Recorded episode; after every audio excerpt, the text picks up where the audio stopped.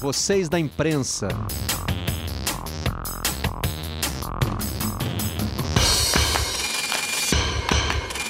Olá, eu sou Marcelo Barreto e este é o Vocês da Imprensa, o podcast do Redação Sport TV. Trazemos para cá os assuntos que repercutem na nossa bancada, mas esta semana eu peço licença para falar de outro programa, o Ohio Sport TV, que vai abrir as nossas transmissões olímpicas todos os dias nos Jogos de Tóquio. E eu vou ter um companheiro muito especial nessa jornada, ele é também o nosso convidado de hoje, aqui no Vocês da Imprensa. Bernardo Rezende, o Bernardinho, que bom ter você comigo aqui e no Ohio. Tudo bem, Bernardinho? Tudo bem, Marcelo. Primeiro, obrigado pelo convite, um prazer estar com você de novo, né? E, enfim, tantas jornadas juntos aí. E agora no Ohio. Realmente uma honra poder agora assistir a Olimpíada e participar de uma forma diferente, né? Não ao lado da, da linha ali das quadras, mas, enfim, observando várias quadras, piscinas, ondas, tatames, enfim, tudo aquilo onde a Olimpíada estiver, nós vamos estar aí comentando, conversando a respeito de tantos esportes. Vai ser fantástico para mim, uma experiência incrível. Pois é, o Raio, aí já numa das peculiaridades de uma Olimpíada do outro lado do mundo, né? O Raio é bom dia em japonês, mas vai ao ar no Sport TV, no Sport TV 2 e no GE. Globo às seis e meia da tarde, né? Que é quando está começando o dia olímpico. Quem é do vôlei, né, Bernardinho? Está muito acostumado a trocar esse fuso, né? Muito. Né? O Japão é um dos nossos né, polos do voleibol, onde muitas e muitas competições acontecem. Não é um, uma, uma, adaptação tão simples, mas com o tempo a gente vai acostumando e tal, e certamente o voleibol é, é dos esportes que, ao lado do judô, que mais esteve no Japão competindo, conhece bem não apenas a questão do fuso, mas tantas pequenas adaptações que são importantes. Né? O Japão é um país né, de muita disciplina, né, de muito processo, não dá um jeitinho, ela não funciona, um horário que você queira mudar do treino, tudo é bastante complexo. Eu tenho certeza que os nossos profissionais que lá estarão vão ter que trabalhar muito bem esses aspectos que são peculiares também à cultura japonesa, né, na gestão, na organização. E, obviamente, primeiro dos desafios é a adaptação ao fuso horário. Vôlei talvez seja o esporte olímpico, depois do judô, evidentemente, né, com mais relação com o Japão.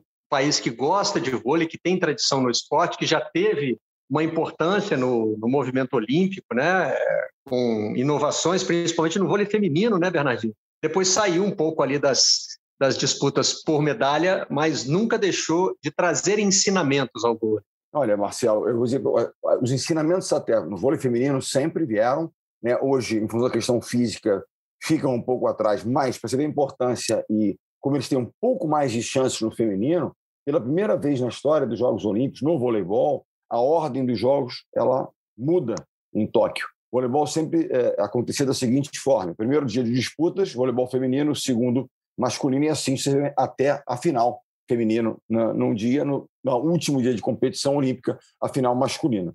Em Tóquio, a ordem se inverte. Nós começaremos com o masculino e o feminino em seguida, e a final feminina será após, né, o dia seguinte, a final masculina. Quanto à questão das inovações, apenas um, né, um lembrete, uma, uma grande recordação, memória né? O, o voleibol japonês tem um grande treinador chamado Matsudaira, e ele foi um dos grandes revolucionários no voleibol masculino, levou inclusive o Japão a medalha de ouro em Munique, e era um daqueles professores que vinham ao Brasil nos ensinar.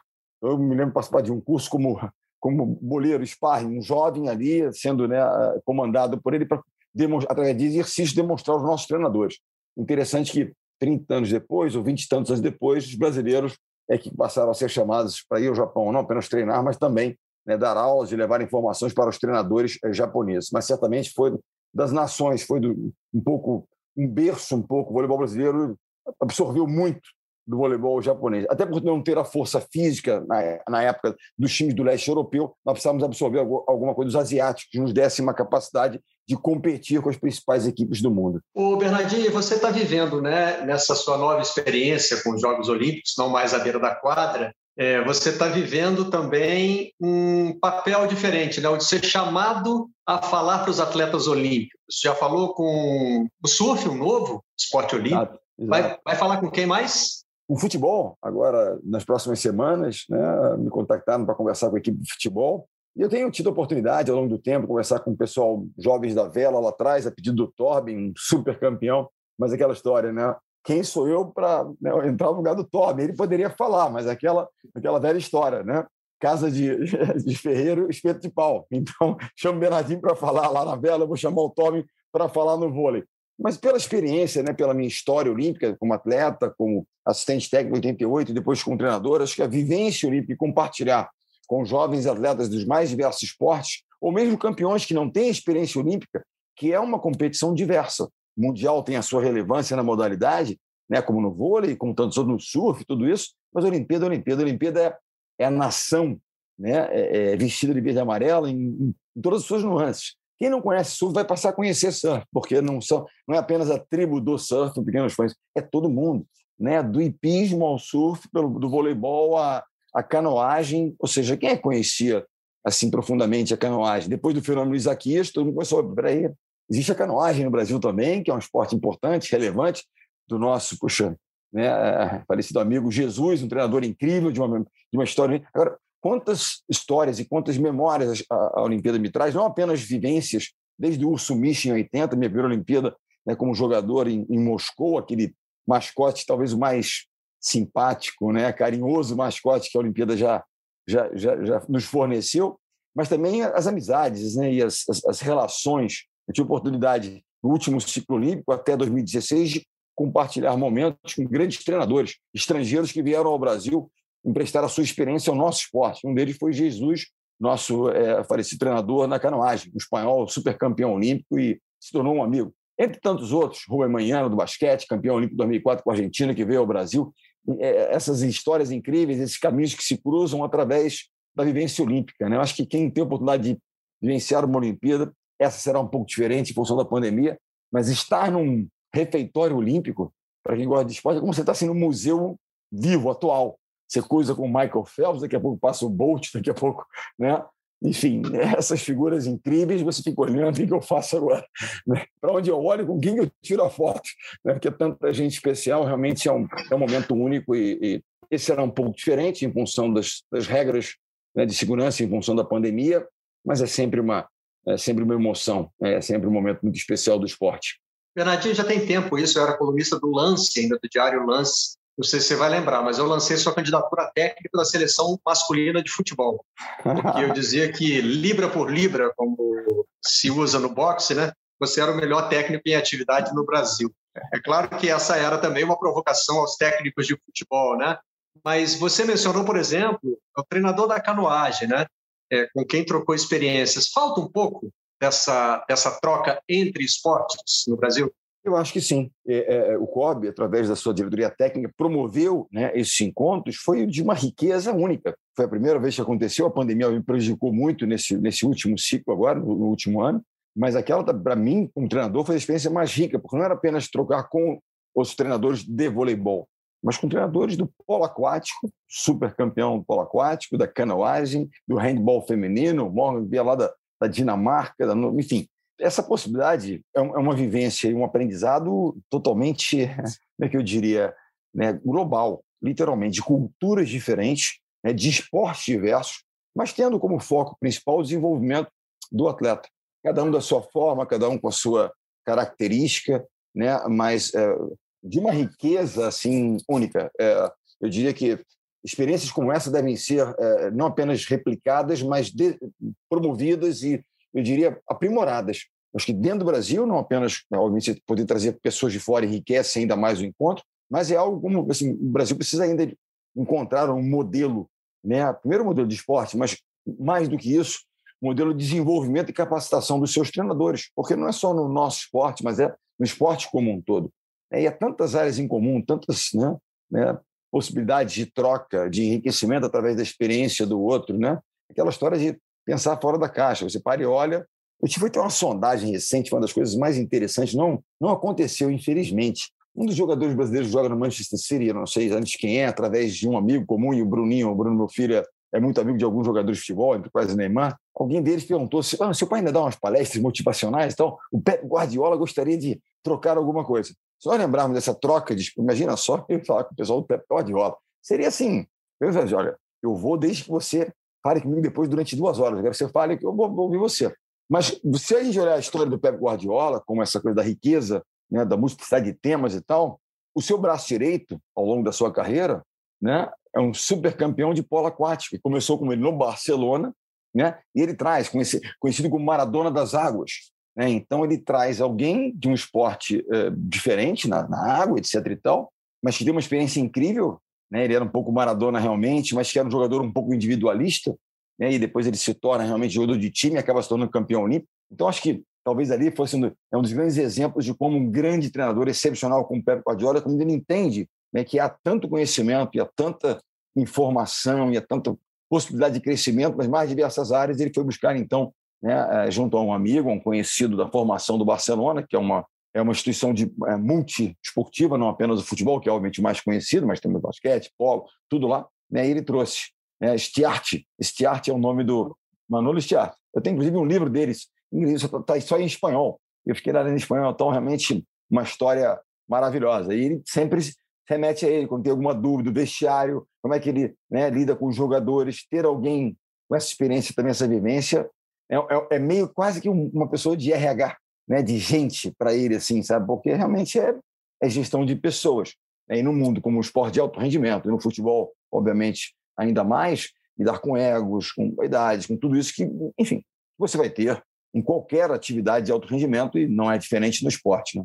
Você cita nas suas palestras também, pelo menos num livro seu, no Transformando Suor em Ouro, um técnico do basquete, o multicampeão do basquete universitário, John Wooten, né? Uhum. que tem uma filosofia muito bacana de que só se pode é, chegar ao máximo no treinamento, né? exigir o máximo dos jogadores. No jogo, tem outros fatores que você não pode Sem dúvida. controlar. Mas no treinamento, aí você pode cobrar tudo. Olha, o John Wooden é um daqueles uh, inspiradores. Em 84, como jogador da seleção brasileira, fomos a minha segunda Olimpíada, onde tiramos a prata lá em Los Angeles. Nós ficamos hospedados na UCLA. Foi o primeiro contato, não com ele, obviamente, pessoalmente, embora ainda fosse vivo à época, mas como ele foi o grande treinador da UCLA, da Universidade da Califórnia, em Los Angeles, ao caminhar pelos Anjos, tal, via menções a ele e na biblioteca, obviamente, lá abriu várias, né, alguns livros que dele que se referiam a ele. Eu comecei então a conhecer e me interessar pelo personagem. Né? Ele criou a pirâmide do sucesso, falando de valores. Hoje eu postei uma frase dele do seguinte: um grande treinador pode mudar um jogo, mas um treinador excepcional vai mudar uma vida. Ele fala da influência dos treinadores na vida dos seus atletas, na vida das pessoas né, com as quais ele se relaciona e trabalha. Então, John Wooden foi um dos primeiros. Mas se parar e olhar, eu tenho assim, obviamente, Phil Jackson se tornou também um dos grandes treinadores. Eu conheço uh, Coach K, né, Mike Tchevsky, campeão, é, multicampeão olímpico, ele assume a seleção americana depois da derrota em 2004. Seleção americana multicampeã e super favorita perde a semifinal para a Argentina em 2004 em Atenas, onde nós ganhamos o ouro com o voleibol masculino brasileiro. E aí uma crise, imagina, a seleção americana não está na final olímpica. E aí a USA Basketball, ou seja, o Conselho de Basquetebol Americano, resolve então trocar o treinador e tra trazem Coach K da Universidade de Duke, no Mike para exatamente formar um time. Né? E ele tinha como grande qualidade a formação né? e o, criar esse bond, essa ligação essa, do time. E se torna campeão, volta a ser campeão em 2008, 2012 e 2016. E 2008 vai ser interessante, essa coisa dos esportes, né? E eu me lembro que estava lá, Kobe Bryant, em 2008, em Pequim, cruzamos e tal, o Bernardo, ele adora vôlei. Está sempre na arena vendo vôlei de praia, sei que lá, ou seja, Sabe essas coisas? Eu nunca imaginei que o Kobe Bryant conhecesse algo de vôlei. Né? Mas ele futebol teve uma ligação. também, né? Futebol também, então ele tinha ligação um pouco com o Brasil, acho que o pai, Oscar chegou a jogar com o pai dele, tem algumas coisas, então ele tem um quê de, né? E aquilo ali para nós foi fantástico. Imagina, um ícone como Kobe Bryant, de alguma forma, admirar o voleibol, né? um fã de luxo, né? Mas, enfim, são essas coisas que as Olimpíadas nos, a mim proporcionaram e a quem tem a oportunidade, né, o privilégio conquistado, obviamente, estar lá, propiciam. Realmente são histórias únicas e que marcam todos nós. Você já citou aí o Misha, né? Que é uma lembrança de antes da sua carreira de atleta, que começa quatro anos depois. Não, Qual não. é a sua primeira? Eu estava lá. Eu estava ah, lá. em 80, 80 você também foi. Eu estrei ah. em 80, eu estrei em 80. Tá certo. Eu estou pensando só na medalha, né? Mas a, a estreia vem antes. Mas e antes de antes de das suas memórias de jogador? Qual seria? Você consegue identificar a sua primeira memória olímpica? Com certeza. 72, Munique. Eu tinha alguns amigos que foram a Munique. O Bebeto foi a Munique. Alguns jogadores que eu conhecia, mais velhos, que eu admirava aqui. Além disso, nadadores brasileiros. Eu via na rádio algumas provas, algumas provas eram narradas. E algumas pequenas matérias vinham na televisão, esporadicamente, aqui. 76 de Montreal, a final olímpica masculina é emblemática. A Polônia vira o jogo contra a União Soviética, ganhando por, vira por 3, estava perdendo 2 a 0 e ganha de 3 a 2 e Thomas, enfim, grandes ídolos da época. Eu me lembro de 76 também, Bruce Jenner, campeão do Decathlon. Eu tenho, assim, várias memórias de vários campeões.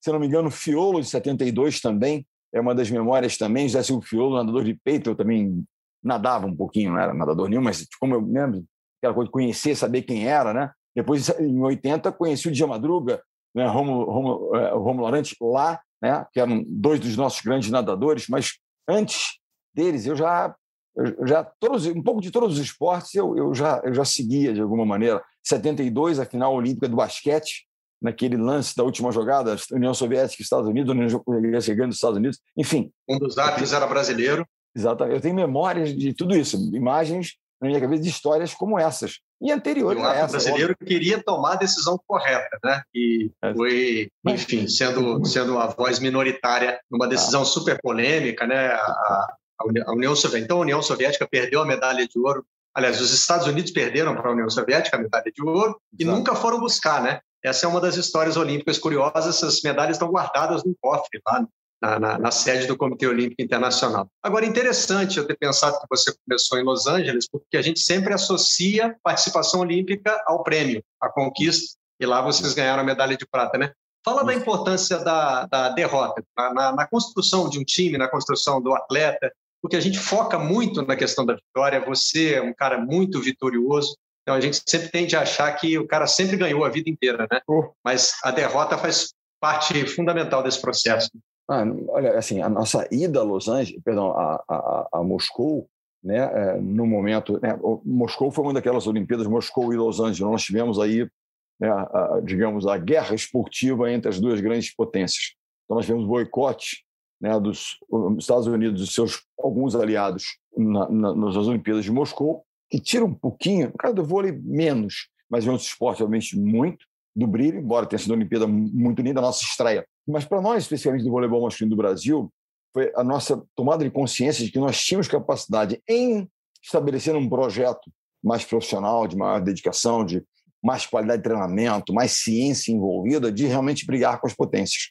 Ali acho que teve uma tomada de consciência muito clara.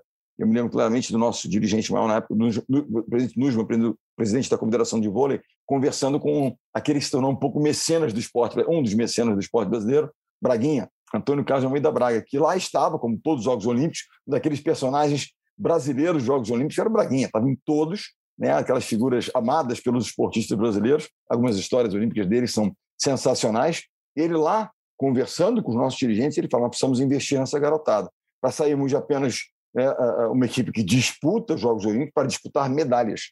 E aí é um investimento, a todo um, né, o estabelecimento de um processo. O Bebeto é contratado como treinador, uma geração, obviamente, talentosa, quando a gente fala de Bernardo, William, Renan, Montanaro, né, Xandó, Mauri. Então, aquilo tudo foi um divisor de águas. A chegada de um empresário com visão de negócios, com patrocínios, um dirigente disposto a construir algo realmente sólido, um treinador de uma capacidade única, uma geração né, de um certo talento, isso junto gera né, o primeiro boom do voleibol brasileiro nos anos 80, que culmina com a prata em 84 em Los Angeles. Mas a primeira participação foi de fundamental importância para que nós entendêssemos qual era o nosso papel ali, o que nós deveríamos fazer, que caminhos deveríamos seguir e de que forma realmente romperíamos essa barreira. E depois era buscar não apenas estar lá, mas chegar ao topo, que a gente chegou quase, né? E depois, talvez, o mais difícil das coisas, era como se manter lá por tanto tempo. Que a minha ideia nos anos 2000, quando eu vim para a masculina, assim, o Brasil tinha já tido a prata, aí depois ah, depois o ouro, 92, depois 96 e 2001. Como gerar consistência realmente? Como se manter lá né, o tempo inteiro? Durante quatro Olimpíadas, foram quatro finais e tal. A ideia era essa, aí era um novo desafio. Não era mais chegar, era realmente estar lá no topo permanentemente. E esse era, era o desafio daquela geração que entra e daquelas que sucederam. Nós precisamos realimentar permanentemente o processo. Por isso que eu falo de um modelo de esporte, modelo de esporte né, olímpico, né, onde você possa realimentar, senão a gente fica dependendo daqueles ícones que surgem, né? É um Guga no tênis, aí, mas cadê os outros? O Fernando Guga deveria ter suscitado o surgimento de muitos outros. Né? Você aumentaria, aumenta, como aumentou a base de praticantes, e dali você tiraria, obviamente, não sei se outros Gugas, mas certamente outros campeões. E assim, deve, imagino, deveria ser com todos os esportes, né? onde nós tivemos né, que o Isaquias possa promover, com a sua qualidade, o surgimento de canoístas no Brasil, a Vela é, é uma produtora permanente de campeões. O judô idem, como o vôlei se tornou, tanto na quadra quanto na praia, mas outros esportes né, com tanto potencial no nosso país, com essa diversidade incrível né, de raças, de essa miscigenação que gera, obviamente, uma qualidade atlética, né, é buscar, né, Brasil afora, estabelecer projetos para que a gente possa realmente sair da história da promessa para se tornar efetivamente uma potência, ou seja, alguém que é um país que esteja é, permanentemente é, numa posição de destaque no quadro de medalhas das Olimpíadas. O Tobin Grael costuma dizer que a gente fala das medalhas de bronze que ele tem, de prata, de ouro, mas não fala da de couro, né? que foi quando ele ah. perdeu, e ali também tem muitos ensinamentos importantes. Né? O Tobin é um dos maiores medalhistas da história olímpica do Brasil. Na verdade, assim, no nosso quadro de medalhas, os líderes seriam Bernardinho e Zé Roberto Guimarães, né? com três de ouro, não é isso? Não, Só Zé, que... Roberto tem, Zé Roberto tem três de ouro, ah. eu, tenho, eu tenho duas de ouro, mas eu tenho sete medalhas uma de jogador e seis de treinador. Mas ele, como ouro, é o primeiro. Mas você, é, é, o Zé Roberto, se não me engano, em casa, ele não tem medalha nenhuma. Você tem, né? Porque jogador ganha medalha e treinador não. Isso, em casa só tenho réplica. É, eu tenho uma. ele tem réplicas, eu tenho seis réplicas, mas uma medalha só.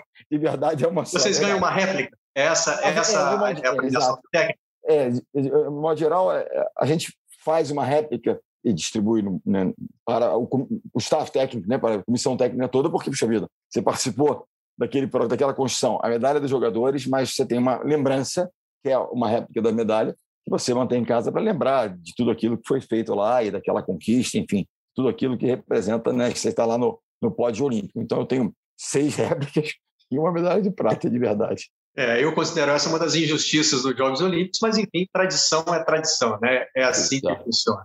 É, Bernardo, a gente fica pensando assim, por conhecer um pouco do seu método de trabalho, né? É, as, as, noites em claro para estudar os adversários, a dedicação aos treinamentos, e você não tem a história de bastidores de Vila Olímpica, né? Você consegue, você conseguiu curtir a vila, esse ambiente que você já citou aí? É, você tem bastidores olímpicos para contar? Os seus bastidores são todos no quarto da Vila Olímpica, vendo vídeo dos adversários para poder enfrentar no dia seguinte? nas seis medalhas olímpicas, né, nas seis réplicas, né, nas últimas seis Olimpíadas, né, do Rio, começando em Atlanta, 96, e culminando no Rio, que foram uh, seis Olimpíadas, as minhas uh, uh, histórias de bastidores são na sala, no quarto, na varanda, uma andada para refletir alguma coisa, saindo do ônibus, encontrando alguém, eventualmente passagem rápida no refeitório, que nem o refeitório eu ia muito, porque para mim era distração, porque você fica ali e tal, tal, eu precisava né, realmente é, trabalhar. Você tem histórias de jogos, de preparação daqui, mas tenho poucas dessas. Eu participei de duas aberturas olímpicas apenas, como jogador. Né? Em 80, em 84 eu passei mal, estava indo para lá, mas poxa, comecei a vomitar, estava passando mal, acabei não indo em 84 na festa de abertura. Eu só fui à festa de abertura em uma Olimpíada das oito, nove, eu participei uma como assistente técnico Bebeto em 88. E também não fui a nada, que eu fiquei também só no backstage ali, só na preparação, etc e tal. Bebeto ele passou naquele momento olímpico um momento muito difícil, porque o tio dele, João Saldanha, falecido saudoso João Saldanha, grande jornalista brasileiro, ele estava uh, muito doente, ele ficou doente em seu, uh, na, durante a campanha olímpica. O Bebeto, sobrinho, né, ele, irmão da, da mãe do Bebeto, ele passou bastante tempo dedicado a, a cuidar, a estar próximo do tio. Né? E eu fiquei não obviamente substituindo, porque eu não tinha a menor condição de substituir o Bebeto, diz respeito ao conteúdo técnico, mas ali com jogadores, né, contendo um pouco a turma, vem cá, vamos ali, vamos treinar, vamos fazer e tal. E ele dando os inputs como comandante do projeto. Nós ficamos em quarto naquela Olimpíada e depois, é, é, mas assim, eu tenho poucas histórias. Eu soube de muitas histórias que eu ouvia dos rapazes, das meninas, né? enfim, duas com meninas e oito. Mas uma das histórias, estamos um dia em Sydney, essa é interessante, que é com o Guga, que é um, é um personagem maravilhoso do esporte brasileiro, uma figura incrível ele estava na Olimpíada. E, assim, é o tênis tem todo o seu circuito, né? E a Olimpíada é um momento único, porque o tênis é um esporte muito solitário, né? Você viaja no circuito. Ele, no caso, ele o Larry para cima para baixo, eventualmente estava a mãe, então, mas é muito solitário. São viagens sucessivas, né? Você que não para, o circuito não para. Acabou um torneio aqui, você está lá, está lá, está lá. Ok. E aí fomos para Sydney. E lá em Sydney, eles estão convivendo com jogadores de todos os esportes, com as meninas de todos os esportes. Aquilo ali para ele era a Disney. Ele estava no parque, né? De, poxa, com todo mundo. E ele lá, pelas tantas, nós estávamos na Vida Olímpica, tinha umas casinhas, e como o, meu staff, a minha comissão técnica, ficava junto na casa do voleibol masculino. Radamés Latari era o treinador, e nós ficávamos em dois quartinhos pequenos, a comissão técnica do feminino ficava lá, e tinha uma casa com as meninas do vôlei. Nós não ficávamos com as meninas, ficávamos nessa casa do voleibol masculino. Mas eu, à noite, estava aquela passada só para botar toque de recolher, né? Nós tínhamos treino no dia seguinte de manhã, sei lá, nove horas, quer que seja, 11 horas, a referência passava para ver se né, estavam todas por ali. E quando eu passo, a sala iluminada, a da sala da, da, da, casa, e Guga sentado com as meninas em volta, ele tocando violão e cantando. E Guga, saideira, última musiquinha do professor. Isso aqui é um paraíso. Nunca tive uma plateia tão seleta, essas lindas meninas me ouvindo, desafinado, tocando meu violão. Você vai me tirar daqui, professor? Falei, bom, estamos tendo amanhã, tá ok. Dia seguinte, 8 horas, vamos embora, pega a minha, vamos andando né, para o refeitório para ir para o treino. Acorda aí. Parece ele com a cara na janela, assim, aquele cabelo desse tamanho. Eu falei, ah, vamos treinar agora, desce aí, vamos treinar.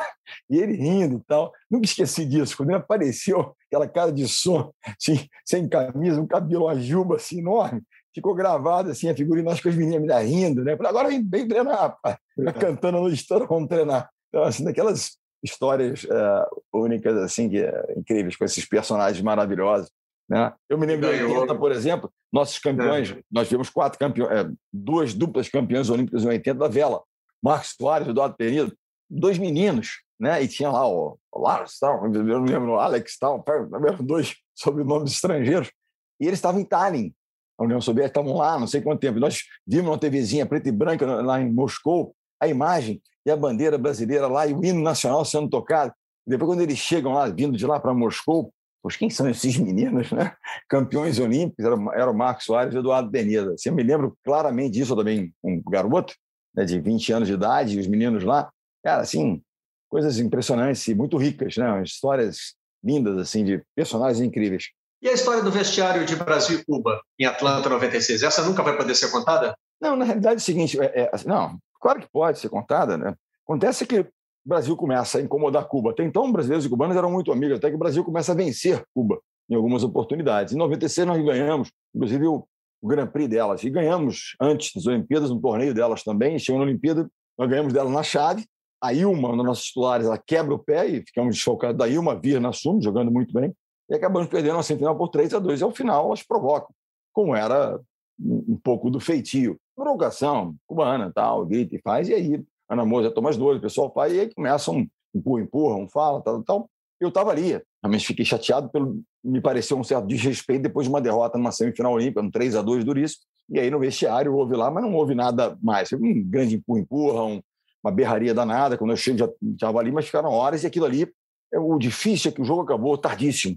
Era, digamos, uma quinta-feira, tardíssimo da noite, uma derrota duríssima numa semifinal olímpica. No dia seguinte, folga, treinaremos à tarde, elas mortas, porque o cansaço da derrota ele te maltrata muito mais do que o cansaço da vitória, porque tem toda uma questão emocional, né, te esvazia emocionalmente. E nós tínhamos que treinar para jogar contra a Rússia no dia seguinte, a medalha de prata, às 9h45 da manhã. E não é aquela história, joga 10 da noite, 9h45 da manhã, como é que faz? Menos 48 horas, por 30 e poucas horas depois. E aí, rapaz, nós fomos treinar no dia seguinte, eu em cima delas, tava, não podíamos precisar de lá sem uma medalha não seria justo.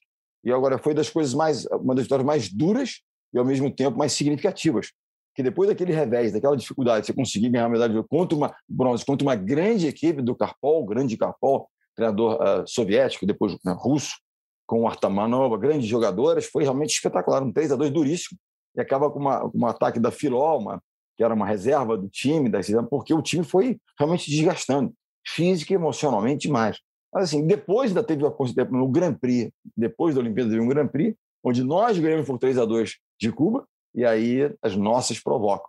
E aí foi pior do que na Olimpíada. E realmente tivemos que segurar, correr para segurar as cubanas, né? porque muito forte, mas agora? Mas faz.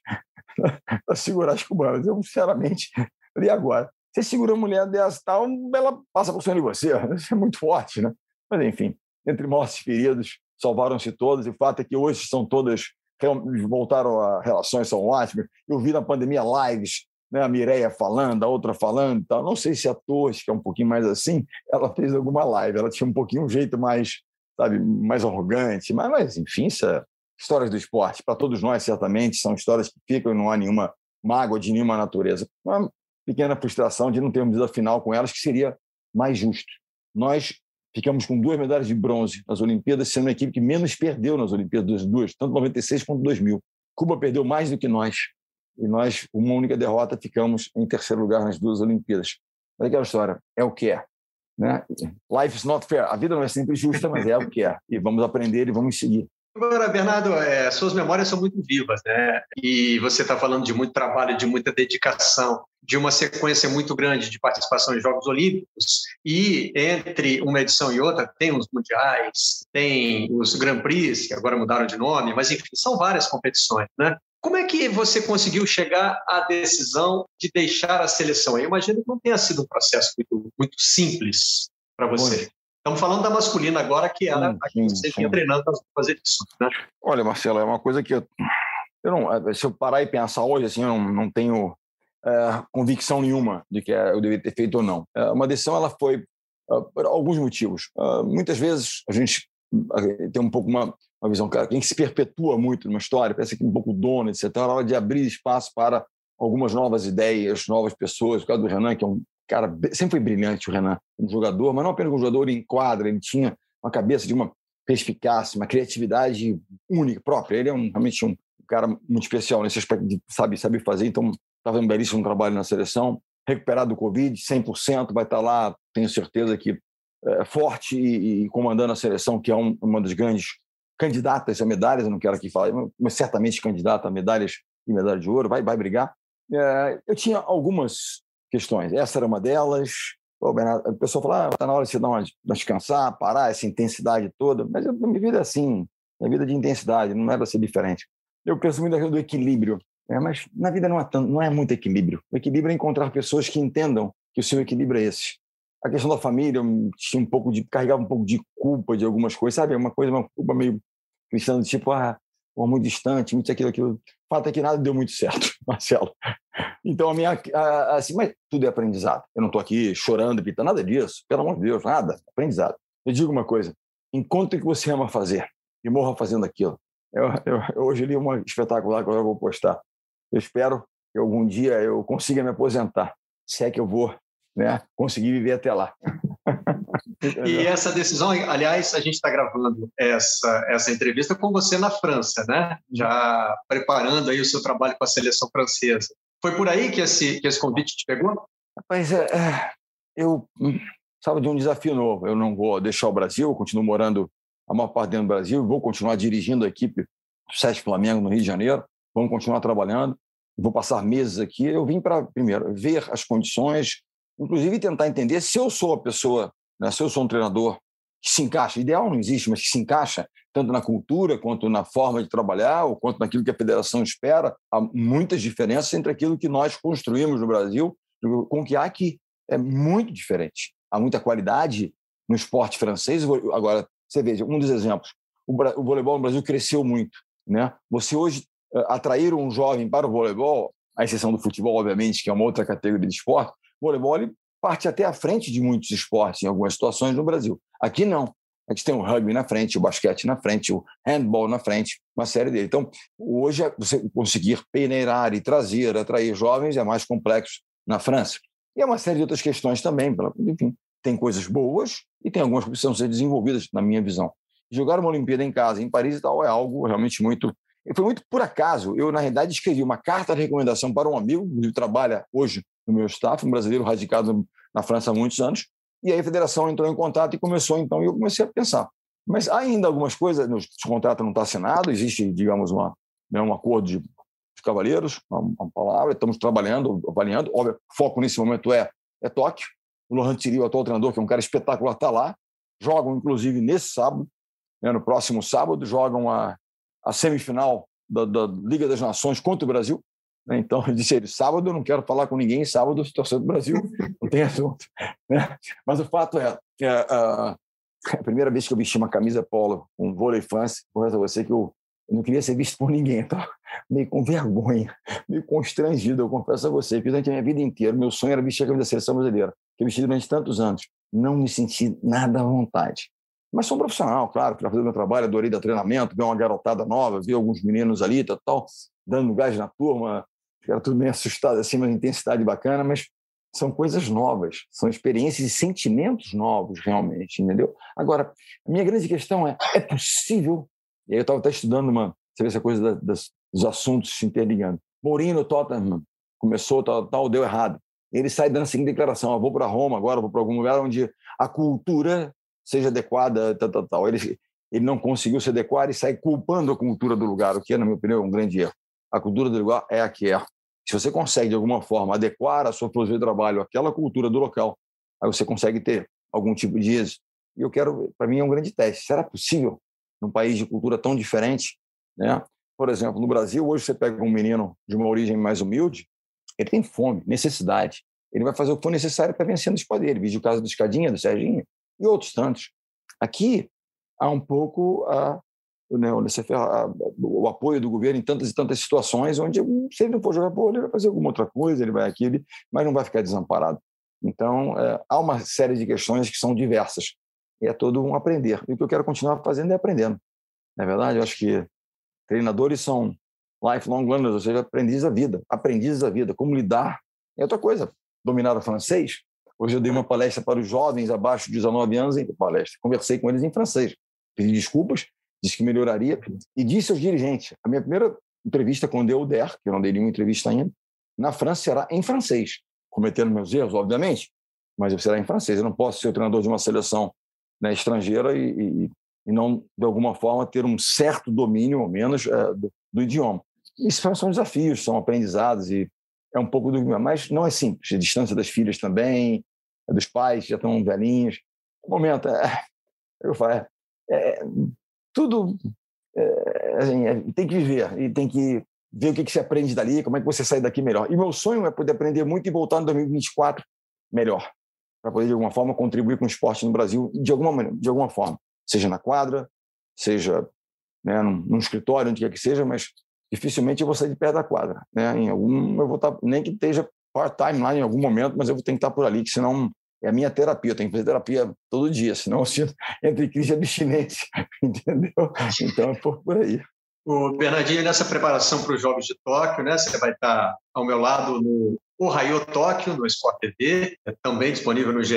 Globo. Esse é o motivo principal desse nosso papo. Uhum. Agora, essa a preparação para esses jogos traz é, um desafio que para você não é problema, né? Que é virar à noite vendo o jogo, vendo competições esportivas. E você certamente vai estar com um olhinho espichado para a seleção da França no vôlei, né? Mas o que mais? O que você pretende usufruir desses jogos como espectador? Primeiro, eu vou assistir praticamente to, adoro todos os esportes. Eu vou estar com um olhinho, é, com um olhinho na seleção da França, com certeza, com dois olhinhos na brasileira, e tem meus filhos, meus amigos, meu treinador, todo mundo lá, então, obviamente lá. Mas é, voleibol feminino, tantas atletas queridas, tantos né, enfim, conheço também, você torce, você vê todo mundo, estarão lá. Obviamente o vôlei né, tem um pouquinho, parte um pouquinho maior do meu coração, mas, pô, quero ver o brasileiros, né? O Brazilian Storm no surf, quero ver, poxa, é, o handball, quero ver o judô, quero ver a natação, coisas que eu vi assim, pequenos trechos na televisão, no quarto da vila, ah, tá na final ali, ah, tem que estar tá lutando ali, vai lá ver. Aí você olhava ali um pouquinho, via, eu vi a última prova da Martini, né, na Olimpíada do Rio dela, aí eu li ali, aí, elas, aí no final fiquei lá mais uns 10 minutinhos para ver o final, elas ganham no final, aquela comemoração. Essas foram as minhas. Agora não, eu vou assistir tudo. E quando eu não consegui assistir né, ao vivo, eu vou ver aqui coisas que eu não fazia. Não, eu não vi praticamente nada. Eu vi pequenos momentos né, relevantes, importantes, quando ah, eu vou, já vem até a final, o Brasil está lá, vamos lá ver. Né? Então, vi alguma coisa da ginástica olímpica, vi alguma coisa da vela, vi alguma coisa. Vi um, adoro ciclismo, tô, né, eu pedalo um pouquinho, adoro. Passei a gostar muito de ciclismo, vi, inclusive, um acidente né, da, da holandesa que dominava a prova feminina de ciclismo, ela cai na descida vista chinesa ali, numa curva que eu passo todo dia né, um pebazão que nem eu. Ela desceu muito rapidamente, deve ter ali jaca, tem algumas coisas, ela, ela perdeu um pouco ali do controle e foi embora. Incrível que ela era ouro. Onde ela estava, e a distância que ela estava das outras, era tudo plano depois até Copacabana, ela perde a medalha de ouro naquela queda ali, sozinha. Então eu vi algumas coisas. Mas agora eu poder ver de verdade, durante 12 horas do meu dia, eu vou ver esporte. Duas horas nós estaremos lá, uma hora preparando, mais duas horas no programa, no Ohio, e aí o resto eu vou dar uma treinadinha, vou ver as meninas, vou ver o meu time também trabalhar, né? E é isso aí. E caramba, vai ser uma, vai ser uma imersão de verdade em tudo, do polo aquático. Quero ver todo mundo e todo mundo. Quero né, admirar os grandes, torcer pelo Brasil e vamos ver o que a gente consegue. É a Disneylândia de quem gosta de esporte, né? Não há nada. É, nas vezes em que eu cobri as Olimpíadas presencialmente, eu procurava ter um gostinho de cada coisa. Mesmo que eu não conseguisse acompanhar uma prova, mas mergulhar naquele ambiente, tentar entender, e agora também vou ter essa experiência, é, depois de algum tempo, essa experiência de acompanhar os jogos pela televisão. E como todo brasileiro, vou virar especialista. Você também está planejando isso, virar especialista em todos os esportes, porque uhum. dizem que esse é o comportamento do brasileiro, né? A gente fica é, quatro anos vendo futebol e aí, pô, chegou as Olimpíadas, chegaram as Olimpíadas. Então, pronto, é. virei especialista em tudo. Mas o, treinador ele tem uma certa resistência a isso porque ele lida com muitos especialistas esporádicos que às vezes também se incomodam. Então, eu não quero incomodar ninguém, entendeu? Eu seria apenas um grande torcedor, darei meu mas não, prometo não ser um especialista em nada. Vou chegar ali com tudo que eu puder saber para não falar nenhuma besteira, mas como muitas vezes eu vivi, puxa, chegou agora um monte de especialista em vôlei que nunca viram vôlei, entendeu? E aquilo, ah, não, não vi esse cara no vôlei, não. Então não tenho a pretensão de me tornar um especialista em alguns esportes não. Mas eu quero poder conhecer esses personagens, quem sabe, né, podemos entrevistar pessoas incríveis das mais diversas diversos eh, esportes para nós, uma experiência rica. Ver, admirar, falar, perguntar. Eu, eu quero poder questionar e refletir com todos aqueles personagens que nós tivemos a oportunidade de, de ter contato nos Jogos Olímpicos. Para mim vai ser uma experiência de muito aprendizado, com certeza. Agora, Bernardinho, para a gente fechar no clima do vocês da imprensa, né, que costuma fazer uma reflexão sobre o papel do jornalista, né? É, nesse momento que você cita, em que todos nós nos tornamos especialistas, né? Quem está, como a gente brinca na nossa profissão, do outro lado do balcão, se sente mais incomodado por isso, por estar tá chegando ali gente que normalmente não acompanha, ah. ou também curte o momento de visibilidade e entende que aquilo é importante para o esporte também como, né, ah. como espetáculo? Primeiro assim, é, é, faz o teu, faz o teu bem feito. No final, quem criticou vai vir te abraçar e vai comemorar com você. Não, e, e não muda nada. Você tem que jogar também. É, é do jogo, entendeu? Então, sinceramente, não não vejo, eh, não vi ao longo de tantas Olimpíadas que nós vivemos, e obviamente há uma questão que hoje eh, é uma, é uma questão acho que é relevante e que não tem a ver muito com a, imprensa, a questão das mídias sociais.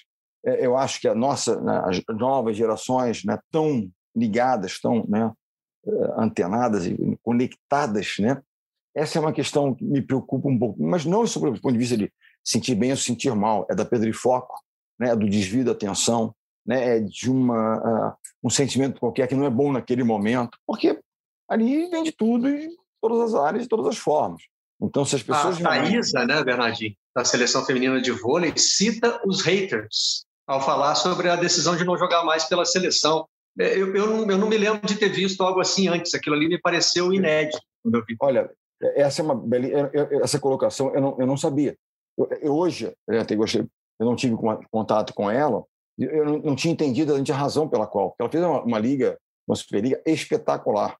É uma central top 3 do mundo, né, em condições de ajudar o Brasil tremendamente na busca de mais um ouro. Uma jogadora excepcional, que gosta de personalidade forte, né, que às vezes incomoda. Então tem os haters, certamente eu devo ter muitos, mas eu não leio, não me importa.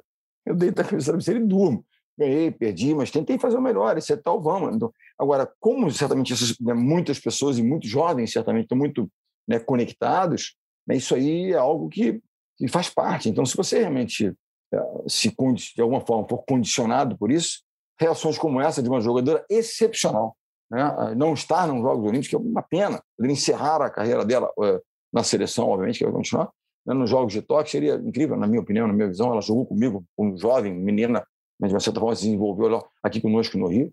Uma pena não tê-la lá na seleção, tenho certeza que fará muita falta, faz falta a qualquer time do mundo. Né? Ela seria titular em qualquer time do mundo, na minha opinião. Central, realmente excepcional. Ela, ao citar isso, ela reflete exatamente essa minha meu pensamento, que é o quanto isso impacta os nossos atletas, os nossos jovens. Aí, lembra a, a, a Rafaela em 2012 também? Então, essa é uma questão que nós, treinadores, uh, dirigentes, uh, treinadores mentais, né, mental coaches, a estrutura, de alguma forma tem que tentar né, fazer com que os nossos atletas, não apenas atletas, há treinadores jovens também que provavelmente se conectam muito também, eventualmente podem se condicionar por isso. Que isso não seja um condicionante negativo, que não traga nada de, né, de peso, de negatividade para os nossos atletas num momento como esse porque não faz nenhum sentido, na minha opinião. Bernardinho, eu ainda não ensaiei agradecimento e despedida em japonês. Isso fica para quando a gente estiver juntos lá no Ohio Sport TV. Então, em português mesmo, muito obrigado pela sua participação com vocês. então, eu, eu, eu, me despedirei em Domo Arigato, em japonês, caro amigo. Boa! Marcelo San, Marcelo San, Domo Arigato. Valeu, Bernardinho, e a gente Obrigadão. se encontra na próxima edição do Vocês da Imprensa. Até lá! Vocês da Imprensa.